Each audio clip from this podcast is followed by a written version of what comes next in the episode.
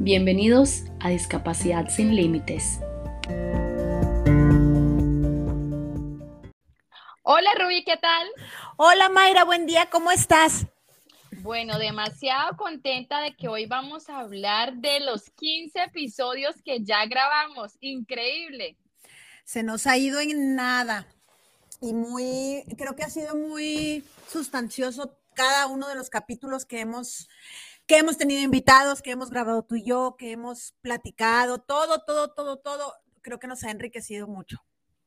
Demasiado, la verdad que no me esperaba que tantas personas nos dijeran que les ayudó tanto nuestras vivencias y que estaban tan abiertos a contar su historia, me, me impactó bastante. Era el sueño que teníamos las dos. Exactamente, es un sueño cumplido que tenemos, porque creo que desde que empezamos a platicar hemos tocado temas donde decimos, híjole, es que, bueno, te lo voy a decir y esto. Y pienso que nuestros invitados, todas, nos dijeron una confesión que a nadie se habían atrevido a decirle. Entonces eso como que, eso me, me, retroalimenta y me confirma que somos un espacio seguro, que no juzgamos y que entendemos el que todos los sentimientos, pues son obvios, son, fluyen, no puedes controlarlos. Claro, y algo muy, muy impactante también fue, Rubí, que muchas personas en, en su camino de la discapacidad se sienten muy solas y todo el mundo sentía igual, entonces como que, wow, eso también fue impactante. Bueno, ponle de que todas, solamente una tenía bastante acompañamiento de la familia, entonces eso fue impactante confirmar lo que ya sabíamos, pues. Y sabes que, mira, desde el principio supimos que este, este era un sueño que teníamos de ser escuchadas, pero te voy a platicar, te lo platiqué, pero quiero platicarlo. El viernes Lía tuvo una hospitalización y llegó uno de los doctores internos y pude darle mucha información a través de nuestros capítulos. Mira, en este capítulo esto, en este capítulo, estaba pero entretenido cuando le estaba yo platicando eso. Entonces me da mucha emoción, felicidad, éxtasis, todo me da el poder a través de nuestra página, de nuestro podcast, el llevar a la gente a un aprendizaje, porque yo aprendí muchísimas cosas, este, y de todo, de todos, y admiré muchas cosas que pues, no tenía tanto conocimiento y no estaba tan palpable. Totalmente. Esta semana también tuvimos Rubí, una mamá que tenía a su hijo de cuatro años eh, con Criduchat y ella pensaba que estaba sola en su país de origen, no conocía a nadie ni estaba en ningún grupo de apoyo. Entonces le envié eh, los capítulos de nosotras sobre Criduchat, el de la genética, y esa señora estaba pues feliz de que había toda una comunidad de la cual ella no sabía que existía. Y ese era otro de nuestros propósitos, dar esa clase de acompañamiento. Mira, aquí están todas las instrucciones y ahí entretente. Y fue lo que le pasó a ella y bueno, eso se sintió demasiado bien. Hemos tratado de hacer lo que lo tomamos como misión, el acercarnos a las mamás que se sienten muy solitas y creo que hemos dado el acompañamiento que nosotros hubiéramos bueno, que, yo hubiera querido, por ejemplo, tener. sí, yo sí lo tuve. Yo sí lo tuve. Y sabes, sabes, Mayra, yo, yo siempre les digo, cuando por mi trabajo, ya lo he repetido varias veces, por mi trabajo yo tengo un vínculo muy cercano con las personas. Y como se hacen algunos trámites con personas con discapacidad, entonces tengo esa apertura de, de llegar a la gente. Y he platicado mucho y me da mucha emoción eso. Y les digo, yo, yo, tuve, yo tuve creo que un duelo muy largo y nada respetado. Y ella tuvo un duelo respetado y muy corto. Las dos vivimos lo mismo, las dos vivimos lo mismo hasta ahora, pero el duelo. ¿Quieres saber cómo? Aquí está el capítulo este. ¿Quieres saber este capítulo? Entonces es padrísimo el poder mostrar un poquito nuestras vivencias y que la gente pueda, no sé, sentirse acompañado, aprender un poquito, porque expertas no somos, pero creo que hemos aportado, considero que buenas cosas a, nuestra comunidad. Claro que sí. Y bueno, Rubén, entonces entramos quizás a, a, unos resúmenes o hablamos un poquito de cada capítulo. Vamos a hacerles un resumen para que para que ustedes se interesen más. Ah, quiero este capítulo y vayan y lo reescuchen. Mira, Mayra, nosotros hacemos los capítulos, nosotros sabemos de qué se hablan, Pero cuando estaba yo en lo personal haciendo el resumen, ay, decía yo, ay, sí es cierto esto. Haz de cuenta que estaba escuchándolos por primera vez. Entonces, si a algo se les pasó, vuelvan a escucharlo y les prometo que van a encontrar algo nuevo en cada de los capítulos, aunque ya lo hayan escuchado. Totalmente, totalmente. Mira, en nuestro capítulo 1, el capítulo 1 platicamos quiénes somos, eh, Mayra, Rubí, y el hablar la discapacidad. Es, nuestro, es parte de nuestro vocabulario.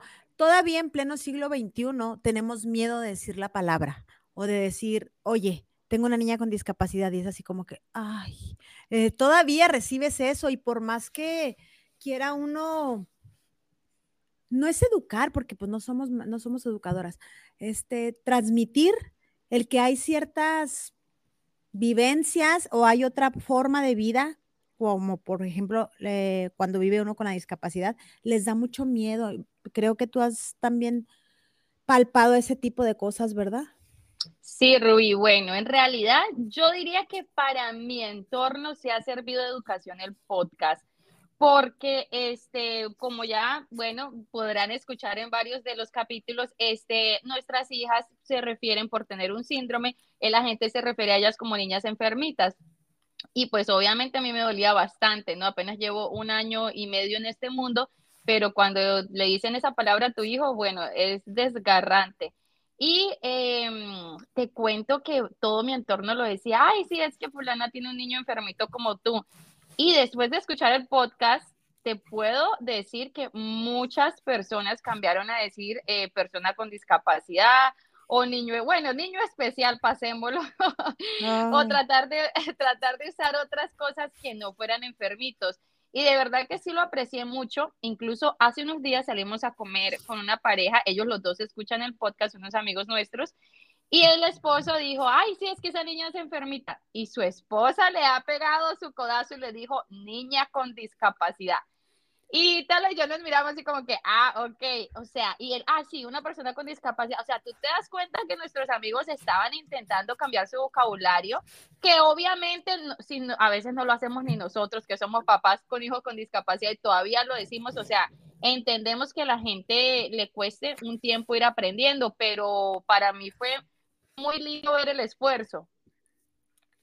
Sí, se, se toma en cuenta cualquier esfuerzo, porque están intentando meterse en tu mundo y eso se valora mucho. Sí, como dices tú, las que tienen un hijo con una discapacidad siguen hablando incorrectamente, pues obviamente la demás gente, pero ya al ver la apertura y con ganas de hablar bien, se valora mucho. Exactamente. También, este, y hemos hablado mucho, Mayra, de la apertura de este, hablo de la página, hablo del podcast y hablo de los de las páginas personales de cada una.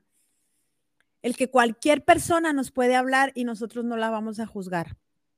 Podremos estar no de acuerdo en ciertas cosas, eso es, pero yo creo algo natural del, ser humano, pero respetamos. Y, y, hay veces que pues ni mencionamos, ¿verdad? Tratamos de ser prudentes. Tú eres más que yo, siempre lo he dicho, pero, pero tratamos de no juzgar. Totalmente. Pasamos al siguiente capítulo, ¿sí? Sí. El capítulo bueno, el capítulo el 2 y el 3. Perfecto, bueno. Eh, tu historia y mi historia. Yo hablo del mío, la verdad que yo sí recibí mucha gente que me escribió, wow, no sabía que te sentías así, o personas que me decían, este, ay, ¿cómo pudiste hablar así? ¿Cómo pudiste decir tal cosa? Eh, también personas que me decían, me identifiqué mucho, me gustó que pudiste haberlo dicho, yo no hubiese sido capaz. Entonces, ¿qué te puedo decir? Como una mezcla de sentimientos, porque este, tampoco me esperaba que la gente sea un poco imprudente y diga, ay, pero ¿cómo pudiste decir tal cosa? Pues no, esta es mi historia y, y eso es lo que hay, ¿sí me entiendes? Entonces como que a veces anda, caramba, hasta que ni la propia historia uno la puede contar sin que la gente meta la cuchara y opine.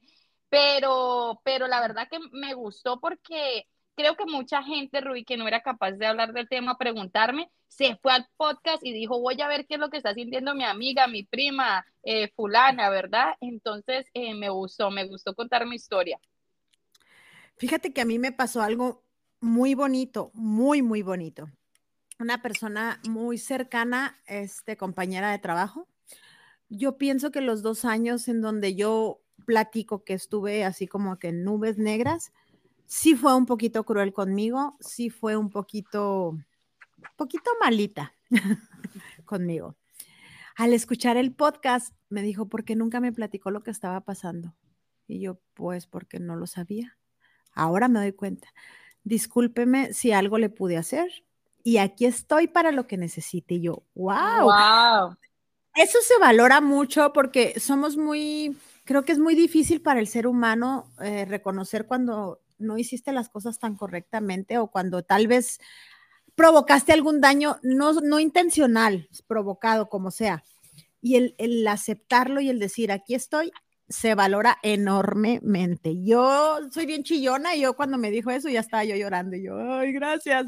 Este, y más y más y más dije, esto es lo que tenemos que hacer y necesitamos hacerlo. Eso te lo he dicho siempre y más, creo que cada capítulo me va enamorando más y me gusta mucho que a través de la historia tuya y de la mía, que son tan diferentes, de culturas diferentes, de países diferentes, creo que se empalman y llegan a una a una similitud impresionante.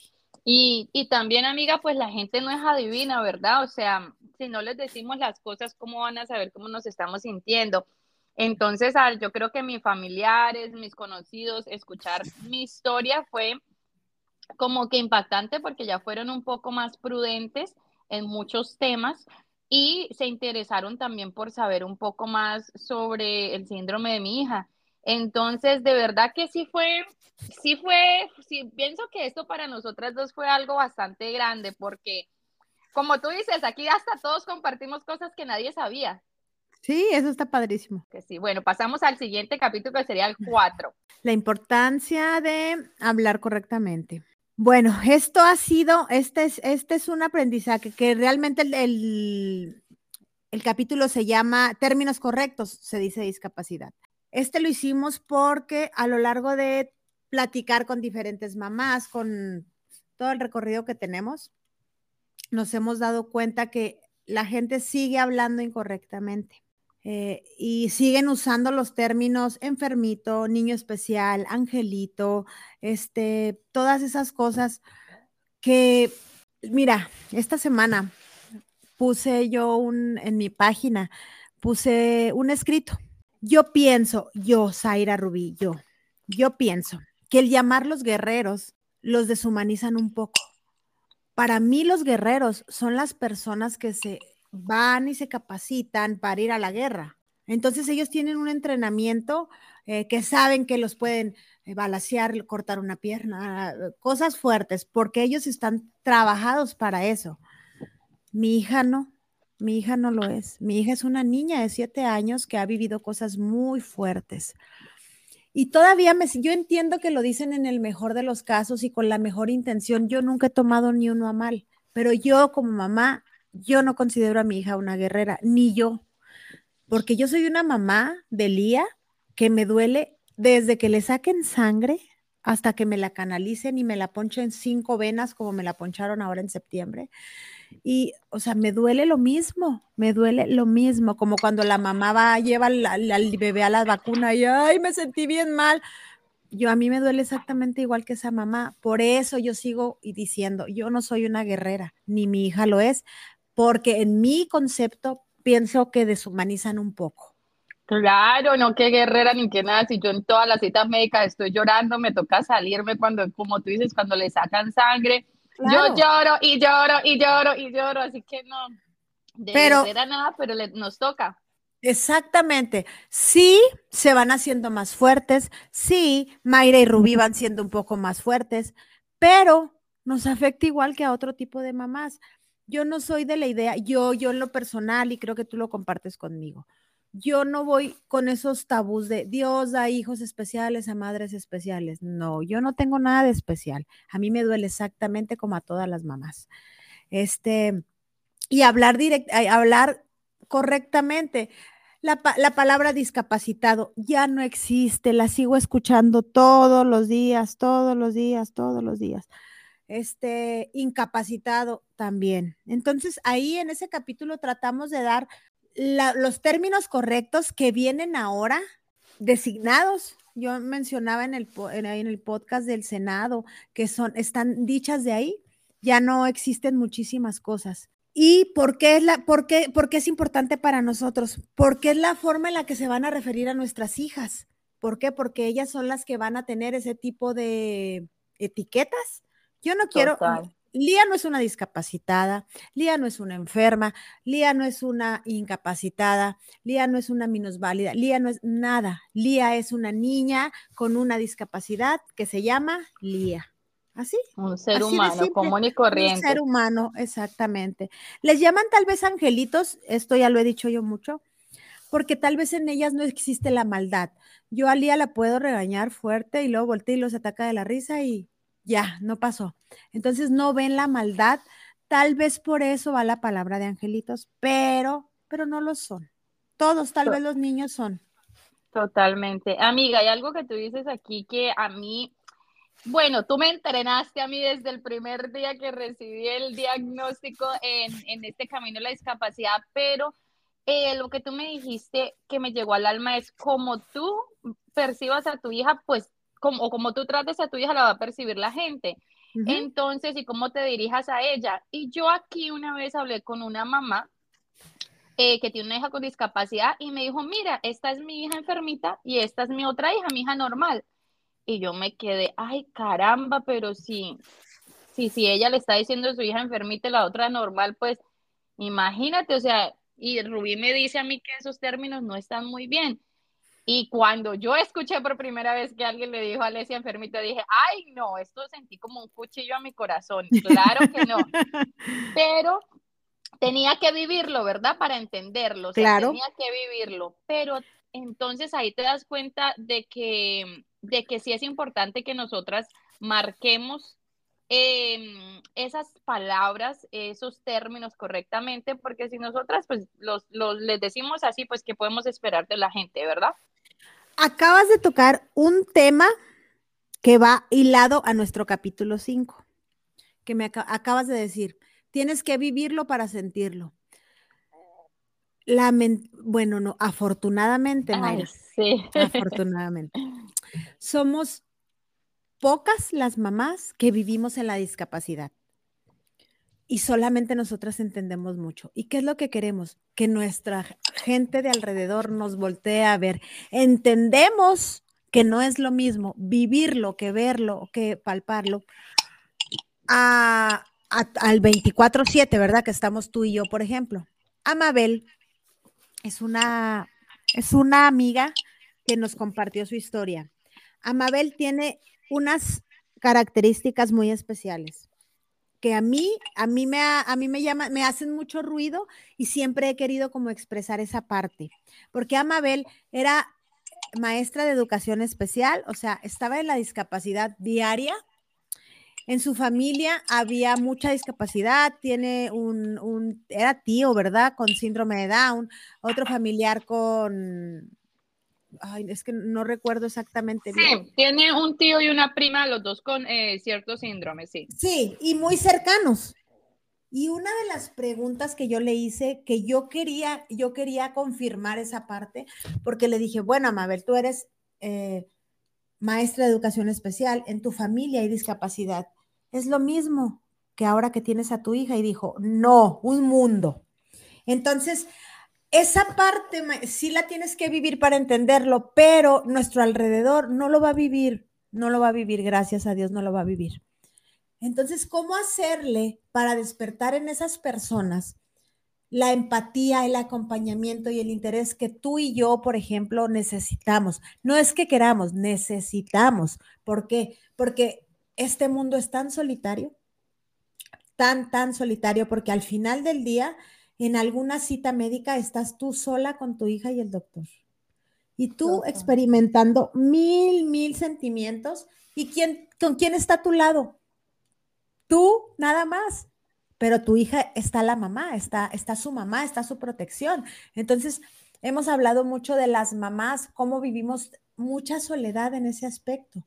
Hay veces que te dice el familiar, aquí estoy para lo que necesites. Y luego, o sea, no, yo no voy a pedir, yo no voy. ¿Qué soberbia? No, no soy soberbia, simplemente respetas. Respetas un poquito el que tú no quieras entrar dentro de mi mundo, porque yo sí estoy, yo sí confirmo y estoy fielmente segura que son mundos paralelos donde no entienden que nosotros estamos 24/7. Yo te lo he dicho mucho, Mayra, mucho, mucho, mucho, y siempre te lo repito, Mayra, es que siempre hay algo, siempre. Y tú has ido confirmándolo. Yo te hablo de casi ya ocho años, tú hablas de año y medio, y que me lo confirmes en año y medio, pues entonces sí es muy palpable esa parte. Totalmente. Y, y Rubí, no solo eso, o sea, aquí hablamos de Amabel y su hermana, las dos teniendo una translocación balanceada para pasar el síndrome de Criduchat. Y la hermana, en el capítulo podrán escucharlo, que la hermana también estaba embarazada con un bebé con este síndrome, más Amabel no sabía que ella también era portadora y al final no estaba como muy alarmada de que ella le fuera a pasar. Ahí es donde también vemos, o sea, hasta de hermano a hermano, Amabel no pensaba, o sea, ya le pasó a mi hermana, pero a mí no, ¿sí me entiendes? Y, y llega ella y ahí es donde volvemos a otra vez, es que toca vivirlo para entenderlo. Así sean nuestras hermanas, nuestras, nuestras personas muy cercanas, no nosotros nunca pensamos de que algo así nos puede pasar y es algo que podrán ver en este capítulo demasiado importante y, lo, cómo nos comparte Amabel esta experiencia. Y sabes qué, sabes qué es muy interesante de Amabel. Amabel es una mujer muy valiente, muy valiente y se abrió con nosotros. Yo le agradezco mucho, mucho, mucho toda la apertura que tuvo en su entrevista cómo ella sabía del síndrome, ella sí sabía el llanto, ella sí sabía que podía haber, ella sí sabía, y aún así con todo, todo, todo en positivo, dentro de ella decía, no, es que no, no puede ser. Cómo los procesos en cualquiera, en cualquier etapa, ya sea que conozcas, ya sea que no conozcas, ya sea que estés empapado, aún así las etapas de los duelos vienen siendo las mismas. Ella tuvo negación y eso que estaba palpable, ella oyó el llanto, ya sabía de Criduchat, su hermana había tenido una bebé que no se pudo lograr desgraciadamente, este, y que todavía decía no, pero yo creo. Y el, el shock fue el mismo, el shock fue el mismo. Exactamente, el shock fue el mismo. Este, Amabel, gracias por tu apertura, este, estamos muy agradecidas contigo. Y la enseñanza, porque es súper, súper interesante su, su testimonio. También, ¿por qué? porque ella tiene una carga emocional que no le corresponde, porque ella no tiene injerencia, pues en cuanto a lo que a lo que se haga, ¿verdad? Algo que esté fuera de sus manos y dice que ella tenía una carga porque porque ella tenía la traslocación. Que ojalá, ojalá, ojalá pronto pase esa carga porque ya bastante es difícil vivir todo esto como para tener un poquito de carga. Y al fin y al cabo, Rubí, pues nadie tiene la culpa de nada, pero es lo que nos pasa a muchos, a muchos padres, porque pues imagínate más a las madres que somos la que, eh, la que tenemos a este bebé en el vientre, pero con estos capítulos también esperamos ayudar a muchas madres a no sentirse culpable, porque aquí vemos que nos pasa a todos y nadie, bueno, ni idea, y es algo que una lotería que nos ganamos y nada más eso. Entonces esperamos que también con este acompañamiento la gente se siente identificada y también quizás algún día dejar ir un poco esas cosas, esas culpas. De corazón lo deseo y para que no, no cargue algo que no le corresponde. Totalmente. Bueno, pasamos al capítulo 7. ¿Sí? Este es imprudencias y la discapacidad. Mm. Mm. Em, Estamos rodeados de eso. Mm. Mira, no, te brincaste un capítulo que yo lo, yo lo, yo lo, hay un capítulo que hiciste, porque tú lo editaste. Hermoso. Ah, hermoso, hermoso, hermoso. Celebrando a nuestros hijos, me salté. Es de los capítulos, todos los amo con un corazón, los amo, pero en especial ese, creo que ahí, se, ahí, se ahí se mezclaron diagnósticos, hombres, mujeres, mamás, de todo, este, culturas también, eh, nacionalidades, y todos, todos, todos coincidimos en lo mismo, que la vida te cambia completamente, valoras cosas que son mm, a veces pues que no se perciben. la visión a futuro. Creo que como papás de personas con discapacidad, todos cambiamos nuestra visión a futuro. Creo que nadie habló de espero esto de mi hijo y quiero que sea esto mi hijo y quiero nadie, nadie, nadie. Todos, todos, todos dijimos una cosa, que sean felices. Creo que es la misión y creo que es algo que deberíamos de cambiar papás con o sin discapacidad, el buscar que nuestros hijos sean felices. Ya si son doctores, pilotos, ingenieros, creo que eso ya es un segundo, con que sean felices y que estén llenos de amor. Y también, Rubí, aquí la gente celebraba las pequeñas cosas, porque como tú dices, siempre celebramos, ay, mi hijo se graduó de tal cosa, o mi hijo se compró tal cosa, y ese, así es como medimos, em, pues lo bueno, sí, el éxito de la vida. Y estos papás decían, oye, qué felicidad que yo llego y mi hija se sonríe conmigo, qué felicidad ver a mi hija la primera vez que caminó, eh, qué felicidad ver a mi hija quizás decir una palabra. Entonces, wow, nos enseña como las cosas simples de la vida. Hermoso ese capítulo. Para ti, para mí, creo que las cosas simples de la vida han sido, han sido algo que nos ha marcado. Las sonrisas niñas nos tienen locas. Entonces, sí, es importante valorar las cosas simples de la vida. Sí. Y una cosa, lo, lo del final, una cosa. Algo que todos dijeron todos estuvieron de acuerdo. ¿Qué te dirías a ti el día del diagnóstico? Todos, todos, todos coincidieron en tranquilo, todo va a pasar y vas a estar bien. Por eso a las mamitas que nos estén escuchando, que, que piensan que el mundo ahorita se acabó porque tienen un diagnóstico, se los decimos de corazón. Todo va a estar bien y vas a volver a ser feliz.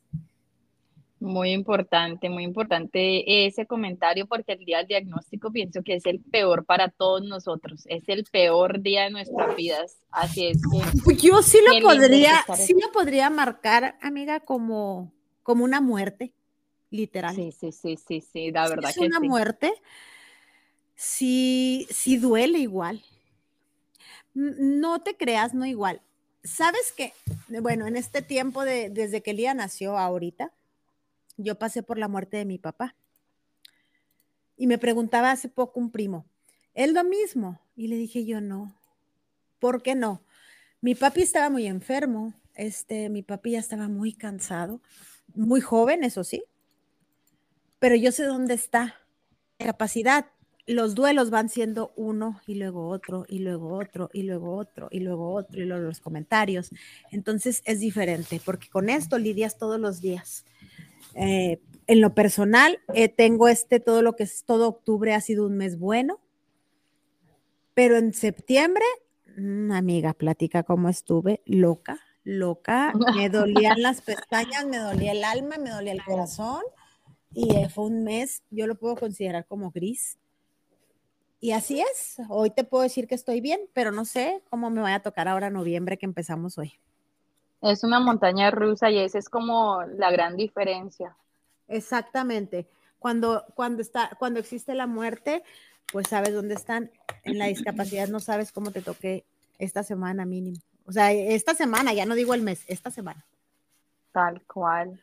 Bueno. Bueno, entonces ahí seguimos al capítulo 7, que ahora este sí es el de las imprudencias y la discapacidad. Y bueno, ese también fue bien duro porque, por ejemplo, a mí no me ha tocado tanta imprudencia todavía porque la discapacidad de Alesia no es tan visible porque apenas pues tenía un añito cuando comenzamos este podcast más o menos en o menos. Entonces yo no tenía tantísimas imprudencias, pero al hablar con otros padres, Rubí, cuando tratamos de hacer este podcast, wow, de verdad que es desgarrador lo que nos toca aguantar todos los días. Sí, y de quien menos lo esperas. Quiero platicar. Eh, voy a, voy a, no es del capítulo, pero quiero ponerle un extra. Las imprudencias. Hace 15 días ah, platiqué con una persona y lo lloraba, ¿no? Porque, el día, porque le dije, mm, así como yo tengo el cabello de un color, la piel de otro, la, así, le dije, así tiene Lía en su constitución y Lía tiene una, tiene una discapacidad. Y ella lloraba, lloraba y me decía, no, no digas eso, ten fe, ten fe. Y yo, mm, ¿en qué? Pero, o sea, ella no va a avanzar. Y yo, mm, sí, siempre avanza. No, no, ¿cómo te digo? ¿Cómo te digo? O sea, ella no va a aprender. Y yo, mm, sí, todos los días aprende. Mm, ¿Por qué? No, no, no, no, ¿cómo te digo? ¿Cómo te digo? O sea, ¿no se le va a quitar? Y yo, ¿no se le va a quitar qué? O sea, bueno, vamos a justificar, es una persona mayor y todo, pero, oye, pero duele todo lo que te dicen. O sea, no, sí son imprudencias por desconocimiento, pero oye, sí es bien difícil tener que tranquilizarte y decir, bueno, ok, eh, no le sabes, pero son imprudencias, sí o no son imprudencias y duelen. Claro que duelen. En estos días un familiar también me dijo, ay, qué linda Alesia, se ve que es inquieta, ¿qué tal que yo hubiese sido normal? Uy, ahí sí mejor dicho, iba a ser tremenda. Yo lo miré como que te voy a matar, pero como eres mayor, te voy a respetar y no te voy a decir mucho. Alesia va a ser tremenda y tremendísima, ya lo es. O sea, ya no, no, es. no, no, no, así simplemente Alesia, Alesia es tremenda, tan tan, no hay más. no es ninguna anormal, es una persona común y corriente. Alesia, la niña de un año y medio, es tremenda, tan tan, no hay más. O sea, no hay que ponerle un extra, así es y ya. O sea. Totalmente. Y amiga, es muy difícil ver, por ejemplo, tuvimos una, una persona que compartió con nosotros su vivencia, su nombre es Heidi y su hija tiene una discapacidad bastante severa y visible y pues la gente le escribía cosas terribles, que su hija no aportaba nada al mundo, que se muriera, que fea, o sea, y le ponían en sus videos. Súper triste, súper triste ese testimonio.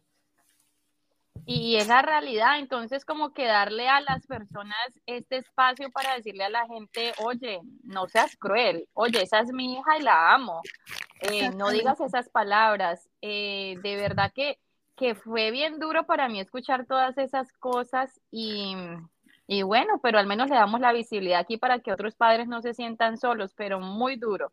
Y esperemos que las, los testimonios que tuvimos en ese capítulo hayan podido tener un poquito de empatía hacia las personas y vieran que aunque sea por desconocimiento, llegaron a lastimar un poquito a la mamá de esa pequeñita.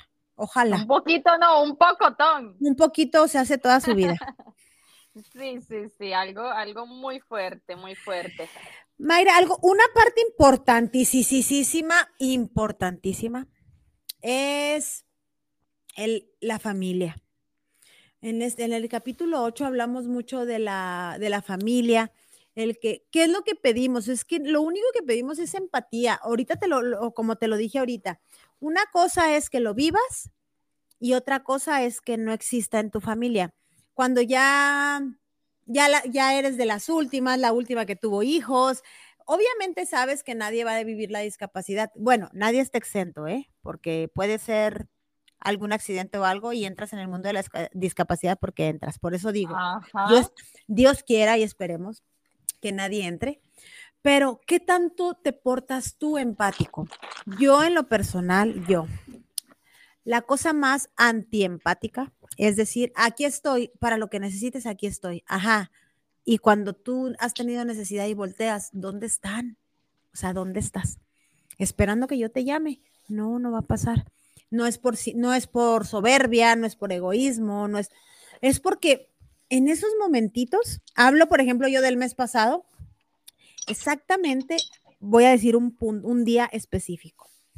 Lamentablemente en septiembre, Lía, fíjate, es la primera vez que lo voy a decir abiertamente y se me quiebra la voz.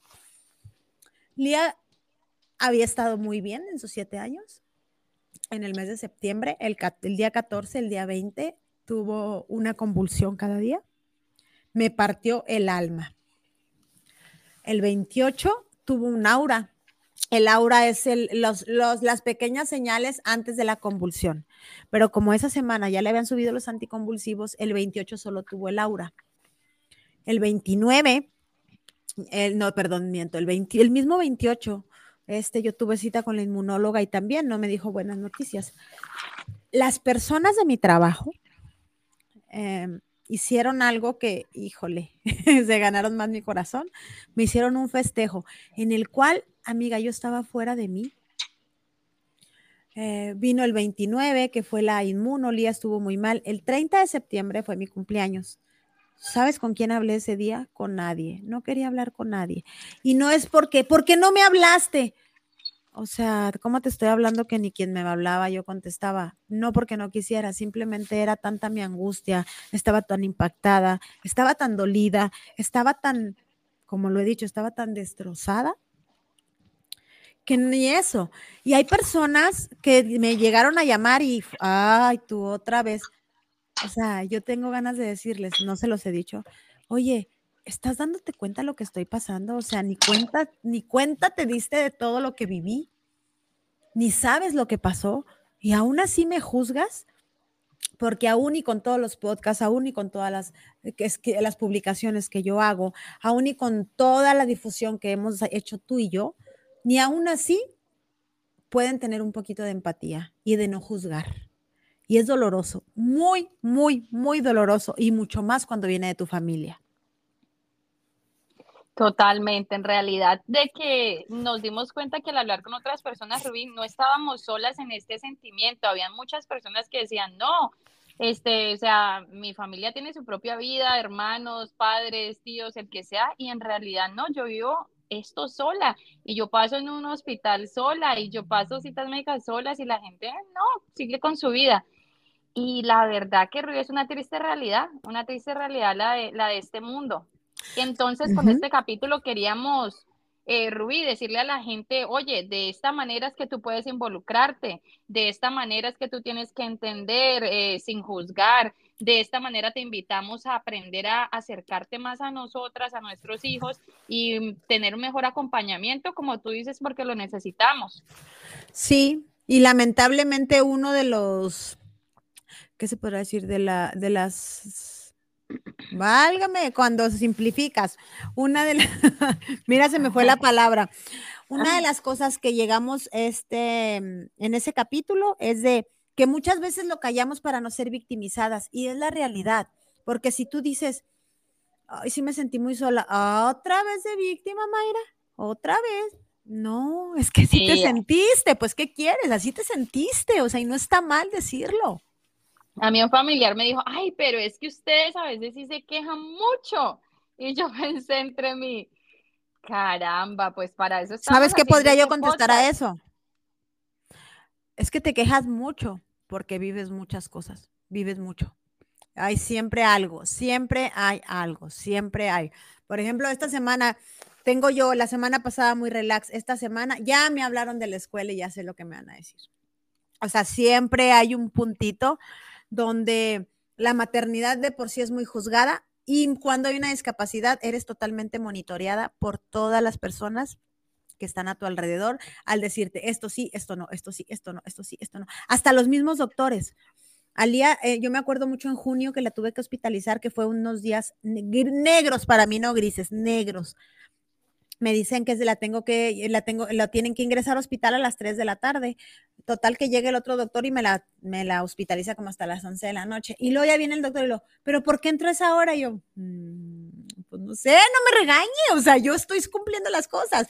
Entonces, hasta eso, ¿por qué no me la trajo antes? No, es que esto no, o sea, recibes así como que bombardeos de todos lados y dices, oye, espérate, estoy nada más siguiendo instrucciones. Entonces, no es que seas, no, no es que te quejes mucho, es que es muy difícil, muy, muy, muy, muy, muy difícil. Y eso sin contar las peleas que, por ejemplo, tenemos yo con terapeutas peleas que tenemos con servicios médicos, seguros, o sea, eso es otra carga encima, aparte de lo emocional, Rubí, o sea, es que no es poco lo que lidiamos y todavía la gente dice, ay, pero ¿por qué te quejas? O otra, otra que me salió fue, ay, pero yo también tengo problemas. Y tú dices, carajo, tienen el descaro, tienen el descaro de compararse contigo y sus problemas es, qué sé yo, comprarse su ropa nueva o pagar algo no se trata de una competencia de ver cuál más o cuál no. Simplemente los, los ¿cómo se, es que no son problemas, las situaciones son totalmente diferentes, porque las situaciones que tú vives de complicaciones son de lo que depende tu hija en cuanto a avances y en cuanto a salud. O sea, una persona depende su salud y su avance de, de esas, de esos, eh, es que no son peleas, es que realmente lo que tú haces es confrontar a trabas que te ponen, no tanto pelea. Eso, eh, tú estás... Abogar por, por, los derechos. Exactamente, no son peleas, estás abogando por un por beneficios que a tu hija le corresponden. No son no son cosas plus, no son cosas extras, no, son necesidades de Alesia y son derechos de Alesia. ¿Y por qué se hace? Porque las personas son muy insensibles y monetizan todo. Si a Alesia le corresponden cinco terapias, eh, voy a hablar este a lo tarugo, pero bueno.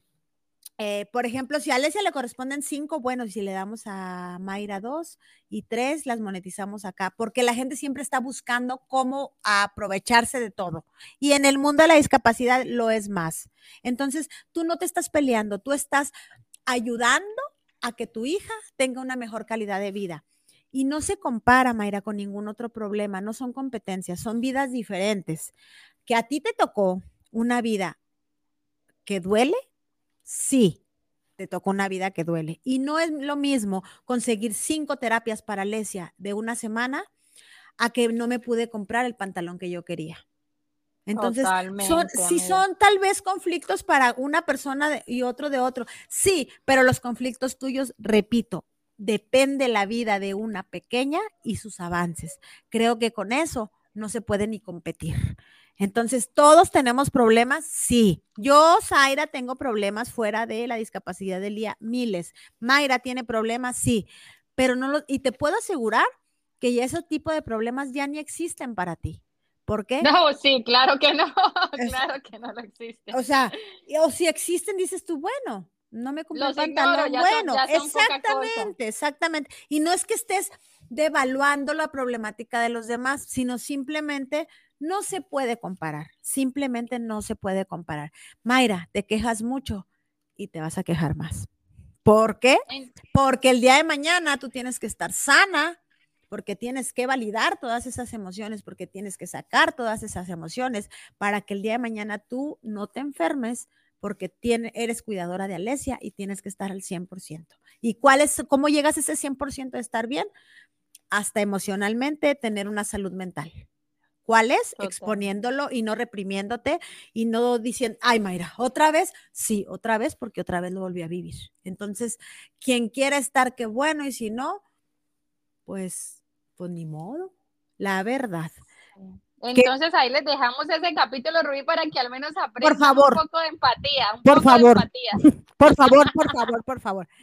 El capítulo 9, Mayra, en especial, fue un capítulo de tanta enseñanza. En, mi camino en el, en el mundo médico, me he topado con personas maravillosas, seres humanos maravillosos, y creo que sumamos uno más a nuestra lista, que es el doctor Nelson Purizaca nos platicó tan puntualizado todo lo de genética y tan eh, los exámenes, este, las formas. Nosotros, tú y yo nos especificamos en una, en una característica genética, que es la de lesión, o sea, cuando hay la pérdida de material genético. ¿Por qué? Porque esa pérdida de material genético es la que nos regaló, es lo que nos regaló a nuestras hijas, porque nuestras hijas tienen una lesión en el cromosoma, en el brazo corto del cromosoma 5. ¿Qué significa eso? Mm, ¿Quieren saberlo así exactamente? Vayan al capítulo 9 de discapacidad sin límites y van a saber todo de genética. Y y Rubí, es eh, demasiado lindo ese capítulo porque habían muchos padres que viven este síndrome de Criduchat con sus hijos y no tenían de la menor idea de que podría ser hereditario, de translocaciones, de tantas cosas que podrían encontrar ese capítulo. Y para mí fue, wow, es en serio que las personas todavía ni tienen esa información porque sus, sus genetistas no se las dieron o porque sí, no tienen los recursos para encontrarlas. Así que que vayan a escucharlo. y seguimos con el capítulo. Perdón, y seguimos entonces con el capítulo 10. Sí. En este, en este capítulo, Mayra, este, tuvimos una invitada muy especial, que por cierto, su página fue pirateada en Facebook. Es muy triste este tipo de cosas porque ¿para qué quieren una página así? Por los seguidores, pues somos puros seguidores que algo que yo creo en nuestra vida hay una discapacidad y todos sus escritos, este, pues uno se ve reflejada. ¿Por qué tanta, tan feo eso, tan, tanta maldad, no sé, pobre este Marina, ojalá y como le dije yo, bueno, pues te podrán robar la página, pero tu mente y tu creación no lo pueden hacer, así que entonces no va a ser muy sustentado todo porque tarde o temprano pues se, se va a dejar de, de, publicar, ¿por qué? Pues porque no era, no es Marina. Exacto, y bueno, escogimos eh, entrevistar a una mamá que se dedica a escribir estas cosas eh, sobre la discapacidad, porque en realidad que uno se siente acompañado cuando encuentra una página de estas, la cual habla al vivir y es, es muy bonito sentirse acompañado. Entonces, bueno, ahí les dejamos ese capítulo para que lo escuchen y seguimos con el capítulo 11, el de Mónica y el síndrome de DIRC 1A. DIRC 1A, un síndrome súper ultra mega raro. Eh, Mónica eh, puedo presumir que es una amiga muy querida. Mayra y Mónica para mí son mi contención totalmente. Y Mónica en especial tiene esa característica, tiene un pequeñito Ragnar con Dirka 1A y, y, toda su historia, todo su vivir, eh, una vida un poco mm, no tan fácil, digámoslo así, este, Mónica es una mujer muy, muy, muy inteligente, muy valiosa, aparte de estar hermosa y guapísima. Este, ha, ha sabido llevar este, el diagnóstico de su hijo y, mm, pues bueno, ¿cómo se podrá decir? Difundir mucho eso así tanto, tanto, tanto, tanto, que Ragnar, del diagnóstico de Ragnar son 600 en el mundo y todo Chihuahua sabe quién es Ragnar. Entonces, creo que su activismo este, ha, llegado a, ha llegado a puntos específicos y esperemos y haya más estudios para, para que Ragnar tenga una mejor calidad de vida y nos dure muchísimos años más. Así mismo, eh, me encantó el capítulo de Mónica, aprendí demasiado. Sí, bueno, muy interesante. Aquí seguimos entonces con el, capítulo 12 y el 13, que fueron unas entrevistas a unos padres. Uh, uno fue el esposo de Rubí, Raúl, y el otro es a mi esposo Ítalo. Entonces aquí hablamos algo muy interesante que era cómo los hombres también viven la discapacidad, porque pues ellos la habían un poco más escondida, más, más callado a nosotras, ¿no? Sí, como lo dijimos en esos capítulos, este Mayra y yo hablamos, hacemos y decimos y hay días que no queremos ni hablar, pero ella y yo nos hablamos. Y en el hombre está un poquito más estigmatizado por el rol de género que se vive. Pero Raúl y, e Italo nos enseñan que los papás sienten exactamente igual y tienen la misma necesidad como nosotras de exponerlo, de ser comprendidos, de ser escuchados y necesitan la misma contención como Mayra y Rubí escúchenlo, es muy interesante eh, escucharlo desde la visión masculina. Y para nosotras, para Mayra y Rubí, pues son dos capítulos súper interesantes, los que nos ayudó mucho para retroalimentar un poquito nuestra pareja y saber que ellos también están igual que nosotros. Así es, y en realidad pude compartir este capítulo con varios hombres, yo sé que tú también. Sí. Y de verdad que yo creo que se quedan un poco también los hombres como que, ah, por fin me pueden identificar con alguien, porque pues en realidad somos puras mamás hablando siempre, así es que me encantaron esos Ya, fíjate que yo se lo mandé a, muchos amigos de Raúl, a sus hermanos, sí se los mandé y les dije, escuchen. En uno en especial me dijo, ¿sabes qué? Admiro mucho a ti y a Raúl que pueden hablar del tema, yo aún no puedo. Pero ya que lo acepte y ya que sepa y esté consciente de que no puede, le dije yo, pero vas por buen camino porque ya, ya te hiciste consciente. Y espero que pronto, no voy a decir nombres, espero que tú sabes quién eres, espero que pronto también nos quieras, nos quieras compartir y te voy a presumir tanto, tanto, tanto porque ya tuviste el valor de expresarlo. Totalmente. Bueno, el capítulo 14 en Mayra, eh, yo en lo personal, yo no tengo contacto con ninguna persona de talla baja, yo no tengo ninguna experiencia Sé que existe, porque pues obviamente se, conoce, pero creo que Wendy nos enseñó la parte muy humana. Me, me, comentaba un familiar, es que Wendy, qué felicidad, efectivamente, qué felicidad de mujer nos enseñó mucho, mucho, mucho respecto a su condición y nos hizo ver que la vida es muy bonita. Mira, lo favorito que yo tuve sobre Wendy esta entrevista es que es una persona que habla sobre la discapacidad. Obviamente su discapacidad es visible por ser de talla baja, pero ella habla, lo hace visible, se comunica. Ella ha tenido miles de entrevistas, eh, bueno, por internet, noticias a nivel internacional, de todo. Y es una persona que nos dijo algo muy valioso es que tú no puedes hablar de la discapacidad anónimamente o escondida. O sea, la discapacidad se habla, le pones la frente y luchas por los derechos del que sea. Ella obviamente luchaba por los suyos y la gente de su condición. Entonces, yo coincido totalmente. Yo conozco, yo con, yo en eso sí coincido. El activismo tiene que ser con la cara y decir, aquí estoy, para que cuando te quieran también decir cosas negativas sepas que son para ti, no para el mundo. Entonces, sí, sí, sí, yo coincido totalmente eso con Wendy. Sí, la verdad que admiré mucho a Wendy y, y, hace cosas demasiado hermosas, así que espero que escuchen ese capítulo porque de verdad que me dejó con la boca abierta. Una persona demasiado, de verdad, luchadora porque es una fiera. Es una fiera. Muchas gracias, Wendy. Nos mm, aportaste demasiado para nuestro podcast y esperemos que pronto tenga, bueno, estoy segura que nuestra, en nuestra segunda temporada vamos a tener igual de interesantes muchísimos testimonios. Así mismo. Y bueno, aquí seguimos con el capítulo 15, que es el síndrome de San Filipo.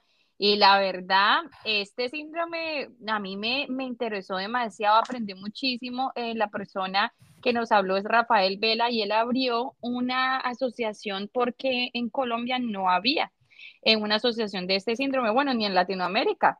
Entonces, es demasiado admirable ver cómo un padre ve una necesidad para su hijo, no existe, pues yo voy a crear la fundación, pues yo voy a crear los recursos, pues yo me voy a mover. Y, algo también duro de este síndrome, eh, que bueno, vayan a escucharlo para que aprendan un poco más, pero es de que las dos personas tienen que tener este gen, que es extremadamente raro, y se, se, ganan como esa lotería de que se enamoran los dos, y los dos pasan el gen a sus hijos. Entonces, uno de sus hijos tiene síndrome de San Filipo, que es eh, como Alzheimer's eh, infantil. Ajá, y la otra hija es portadora. Entonces ahí te enteras tú como que, ándale, uno sin saber y toda una familia llegó a una enfermedad, a una condición genética súper rara, pero, o sea, de verdad que toca que, toca que vivirlo y conocer a estas personas para darse cuenta que, wow, estas cosas existen y pues todas las personas a las cuales él llegó, habló, informó, de verdad que es demasiado admirable lo que hacemos por nuestros hijos. Sí, es muy importante la, labor que hace Rafael la, y ya la tiene formada y sigue, trabaja y trabaja y trabaja y trabaja. Y es muy padre la, toda la información que él tiene y con la soltura que él la platica, tiene mucho conocimiento, mucho, mucho. Vayan a, es muy interesante. Eh, yo la verdad, este, se me, ay, me, me movió mucho el hecho de que vayan perdiendo así como que todo lo adquirido ha de ser muy fuerte este, y que es terminal. Y es terminal. Sí, es muy, muy difícil, pero eh, Rafael nos enseña la parte muy, muy moverse, hacer y decir, muy, muy, muy, muy interesante está ese, ese capítulo. Demasiado. Bueno, ahí nos movemos al síndrome de Pfeiffer con Carmen Guzmán. Carmen, eh, Carmen me tiene pero loca de emoción. Carmen se abrió con nosotros de una forma tan hermosa es mamá de Gus. Eh, y creo que nos dijo muchas cosas que no se había atrevido a decir y estoy bien feliz porque las dijo.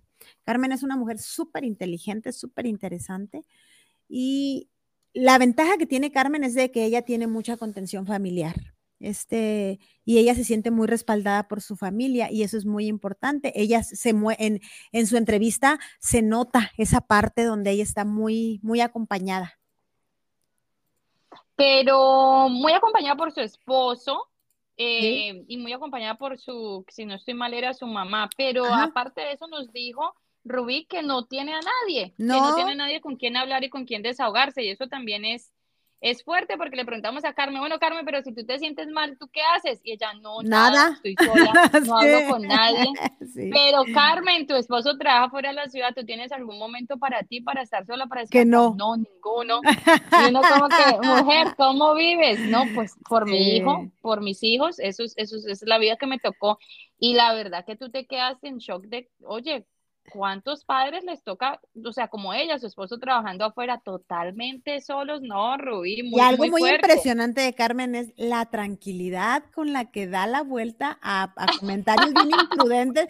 Yo tengo mucho que aprenderle porque ella muy bonita y lo platica y lo les voltea. No, hombre, como le dije yo en ese capítulo, yo me hubiera yo peleado con todo el todo el parque, pero este muy interesante, está muy, muy, muy interesante su capítulo.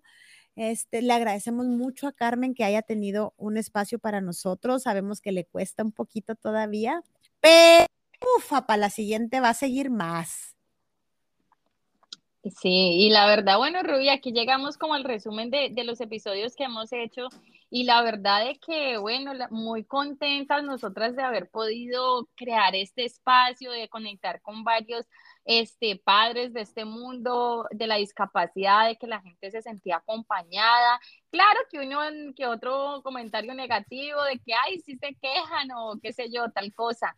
Entonces, este, yo la verdad estoy demasiado contenta, realizada con esto. A veces me he juntado con amistades y me dicen, oye, pero el capítulo de ayer estaba genial, yo no sabía que eso existía. Ay, no, qué felicidad. Y me pongo yo a hablar del capítulo o, o sea, tengo especialmente dos amigas, yo sé que ellas lo van a escuchar, mis dos amigas, la y Lisandra, ellas escuchan siempre los capítulos y al otro día, oye Mayra, me gustó mucho esto, me encantó. Ay, qué bellas.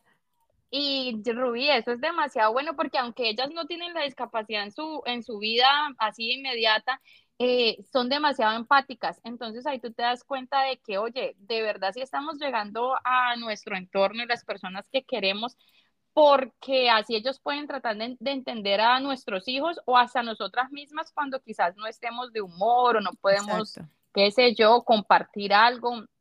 Eh, pues la empatía, lo que siempre hablamos aquí, es clave. Diles que yo las quiero también y que gracias por tener esa apertura, de esa apertura de querer aprender y de querer aprender para apoyarte más. Es mucho, muy invaluable todo ese esfuerzo que hacen, por ejemplo, tus amigas. Sí, sí, y no, mi suegra tampoco se lo pierde. Ah, tu suegra cada ratito me comenta también, siempre, yo ya sé quién es y le mando un abrazote.